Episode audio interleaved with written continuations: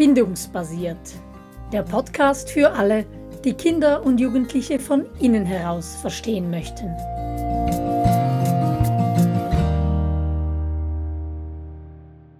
Was heißt denn schon reif?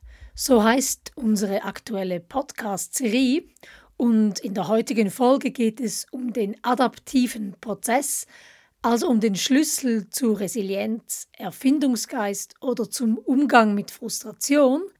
Aber bevor wir beginnen, wünschen wir erstmal allen ein gelungenes, glückliches und vor allem gesundes neues Jahr. Und wir, das sind Angela Indermauer und ich, Simona Zäh. Und zusammen möchten wir den bindungsbasierten Entwicklungsansatz in Familien und Schule tragen. Und ja, wir sind schon etwas aufgeregt, denn in wenigen Tagen startet unser brandneuer großer Elternkurs. Mehr Infos dazu auf unserer gemeinsamen Webseite www.bindungsbasiert.ch. Ja, wir haben am Anfang unserer Serie in der ersten Folge schon einmal kurz über den adaptiven Prozess gesprochen. Wir haben damals gesagt, es geht um das Wachsen an den Sachen im Leben, die nicht funktionieren. Wachsen an Fehlern, am Scheitern, an Vergeblichkeiten, von den ganz kleinen bis zu den großen, wie zum Beispiel dem Tod. Und davon gibt es ja gewiss genügend, schon im Kleinkindalter und natürlich die ganze Kindheit hindurch. Und ja, die Früchte davon sind Resilienz, einen gesunden Umgang mit Frustration, Grenzen akzeptieren können, aber auch Erfindungsgeist und so weiter. Ja, und wir haben uns auch kurz angeschaut, dass bei diesem adaptiven Prozess eigentlich das Wichtigste ist, dass unser Hirn versteht, hey, das, was hier nicht funktioniert, das, was vergeblich ist, das können wir erleben, mein Hirn und ich, und das heißt, wir können es fühlen. Das ist nichts, was uns umbringt, wenn wir an diesen Punkt gehen oder was wir ausblenden oder wegsperren müssen. Wir haben es überlebt, wir waren da und wir werden es auch ein nächstes Mal überleben. Der Clou von der Sache ist also, dass wir die Vergeblichkeiten, denen wir dauernd ja begegnen, auch fühlen können. Dass wir wie einen Moment innehalten können dabei und es nicht nur kognitiv verstehen, okay, da gibt es keinen Weg hindurch, sondern dass dieses Gefühl eben auch ein Stück einsinken kann und dass wir es in der Tiefe begreifen können. Und da entsteht auch etwas Ruhe, so zur Ruhe kommen von den vergeblichen Bestrebungen oder Unternehmungen, etwas ändern zu wollen. Was heißt das im Alltag, Simona? Ja, im Alltag heißt das für meine jüngste Tochter beispielsweise, es hat wirklich keinen Orangensaft zu Hause. Und sie realisiert und fühlt, dass sie jetzt nicht äh, weiter stürmen muss, weil es hat keinen im Keller und der Coop hat geschlossen, weil es Sonntag ist oder so. Also dass sie realisiert, nein, es gibt jetzt wirklich keinen Orangensaft, es bleibt nur das Traurigsein. Aber es kann auch sein, dass ein Mädchen oder ein Junge nicht eingeladen ist an eine Party, keine Einladung bekommt oder abgelehnt wird von Freunden, ähm, vielleicht auch, wie wir es gerade in einem Webinar angeschaut haben, gemobbt wird und dass dieses Kind dann wirklich realisiert und fühlt, hey nein, da, da gibt es keine Einladung für mich, das, das sind nicht meine Freunde. Und wenn es das fühlen kann, dann wird es auch nicht dauernd dahingezogen sein, weil diese Erkenntnis eben eingesunken ist. Hast du andere Beispiele, wie man das im Alltag sieht, Angela? Ja, ich denke gerade bei größeren Kindern die Situation, dass man vielleicht einen Traum- oder Wunschberuf nicht lernen kann. Oder auch, und ich denke, das erlebt fast jede Familie, wenn Absagen von Bewerbungen im Briefkasten landet und man vielleicht eine Lehrstelle wirklich gerne gehabt hätte und man muss eine Absage einstecken. Ich finde, das ist, das ist eine große Vergeblichkeit und eine schmerzvolle Sache. Mhm. Ja, oder auch Kinder, die vielleicht eine Verletzung haben oder krankheitsbedingt über längere Zeit Dinge nicht machen können, nicht mitmachen können oder so. Also ja, ich habe schon so erlebt, dass die Vergeblichkeiten, die werden größer im Laufe der Kindheit und im Laufe des Lebens ganz allgemein. Den Orangensaft können wir gut handeln, oder? Wir Erwachsene. Absolut, meistens. und Gordon Neufeld bringt da ja ein, ein gutes Bild als Beispiel, gell? Ja, das Bild des Labyrinths, das gefällt mir sehr. Ähm, und er beschreibt da, wenn man in einem Labyrinth unterwegs ist, dass man fühlen muss, dass dieser Weg, den man eingeschlagen hat, in eine Sackgasse geht, dass man da nicht weiterkommt, ähm, dass man auch nicht weiter versucht, darauf zu klettern oder irgendeine Leiter zu bauen oder was weiß ich was, dass man auch nicht aggressiv wird und da darauf ähm, einschlägt, sondern man muss es fühlen, hey, hier geht es nicht weiter und ich muss umdrehen und was anderes versuchen. Und hier findet nämlich Lernen statt. Hier lernt das Gehirn, hey, da geht es nicht weiter, aber wir finden einen anderen Weg. Und so werden dann neue Ressourcen frei, Ressourcen für Neues, für neue Ideen, für neue Wege etc. Aber es braucht eben diesen Zugang zu den Gefühlen und mir scheint, in unserer Gesellschaft fehlt uns oft die Brille hierfür. Wir verändern schnell etwas oder wir reden uns ein, das ist nicht so schlimm oder dann mache ich es halt so. Aber Gefühle wie Vergeblichkeit oder Trauer oder Enttäuschung, die haben hier nicht so wirklich Platz in unserem Leben. Und mir ist es ganz wichtig, dass wir hier noch mal schnell zum Wort Lernen zurückgehen. Es ist so, unser Gehirn lernt in diesem Moment etwas, aber es ist nicht etwas, was wir unseren Kindern lehren oder beibringen könnten. Es hat, wie du gesagt hast, viel mit ihren Emotionen und Gefühlen zu tun und es ist ein Prozess, der im Kind drin stattfinden muss. Es reicht nicht, wenn wir von außen sagen, hey, komm, jetzt, jetzt musst du das einfach akzeptieren oder so. Ich hatte vor kurzem ein Erlebnis, ich habe mich lange auf die Herbstferien gefreut und wir hatten viele Ideen, was wir machen werden. Und am Abend, bevor wir in die Ferien fuhren, habe ich mich am Fuß verletzt, ganz blöd. Und es war klar, wir werden nichts von dem unternehmen können, was wir geplant hatten. Wir machten uns dann trotzdem auf den Weg und ich befand mich genau in diesem Labyrinth und ich brauchte die Autofahrt ins Tessin dazu, um wirklich da zur Ruhe zu kommen. Und mein Mann sagte mir schon am Anfang, hey komm, das ist nicht so schlimm, wir können ja anderes machen. Aber ich brauchte einfach die Zeit, auch darüber trauern zu können. Und dann, als wir ankamen im Tessin, da fühlte ich so die Zuversicht, okay, es können doch auch gute Ferien werden.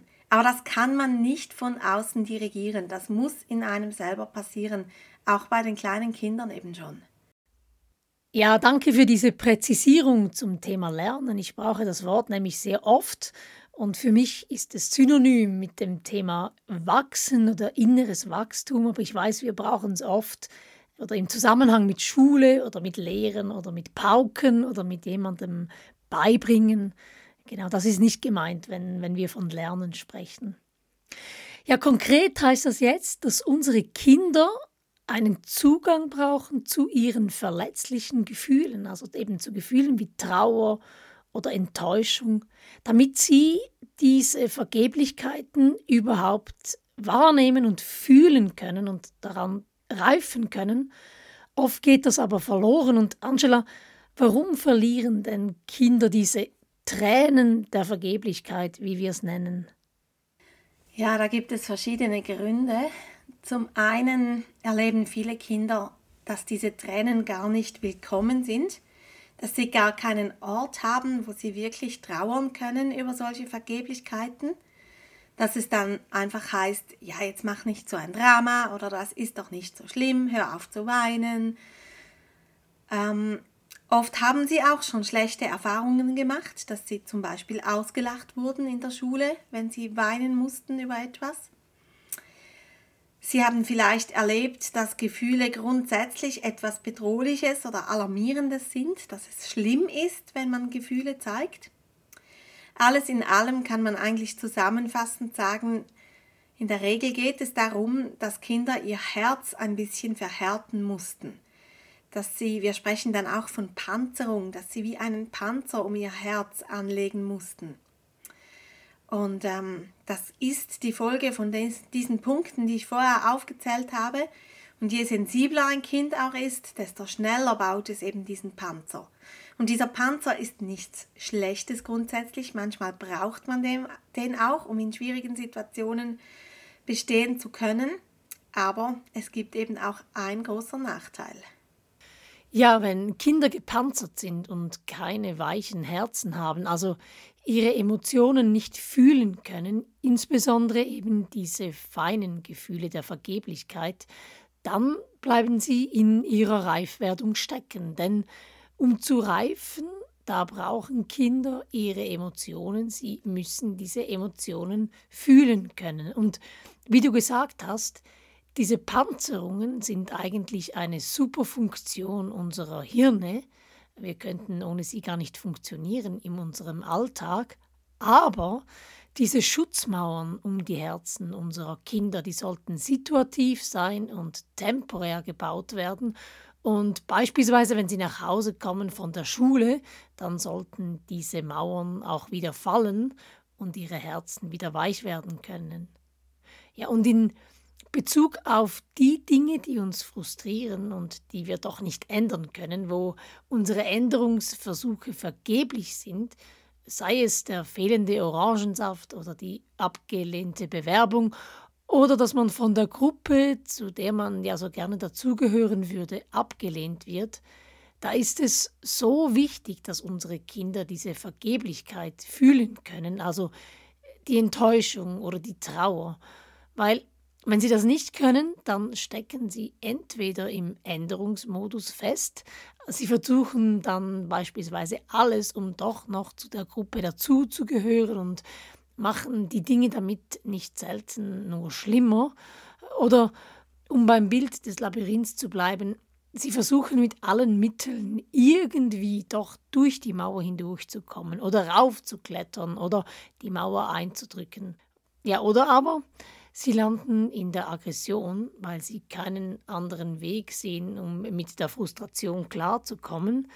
Und hier sehen wir schon, dass wir als Erwachsene eine wichtige Rolle spielen können, wenn es darum geht, unseren Kindern in die Adaption zu helfen.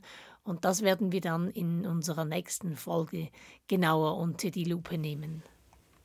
Genau, und beim letzten Punkt ähm, das ging mir so oft so. Ich sah dann das aggressive Kind, das Kind, das schimpft oder schreit oder das Geschwister plagt, was auch immer. Und habe dann ähm, mit dem Kind nochmal geschimpft, habe es vielleicht sogar auf sein Zimmer geschickt. Und im Nachhinein habe ich festgestellt, oh nein, ich habe ihm ja eigentlich noch mehr Frust hinzugefügt. Gordon Neufeld sagte in der Ausbildung immer und immer wieder, ein aggressives Kind ist immer auch ein frustriertes Kind. Und es hat mir extrem geholfen, hinter dem aggressiven Kind eben die Frustration zu sehen und dem Kind dann nicht nochmal eine Frustration obendrauf zu packen. Aber das wäre eigentlich ein Thema für sich, gell?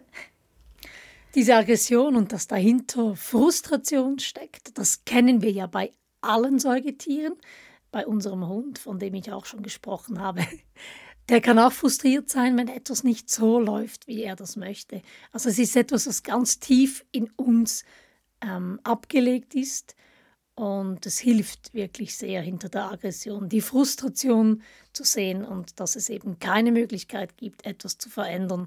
Und wenn wir dann nicht in die Adaption kommen und das fühlen können, dann landen wir in der Aggression oder unsere Kinder. Genau, jetzt klingt das alles so ein bisschen komplex und ich merke gerade, dass ich froh bin, dass wir auch mal anbieten können, das zu visualisieren. Wir werden nämlich am 25. Januar ein Webinar zu diesem Thema veranstalten.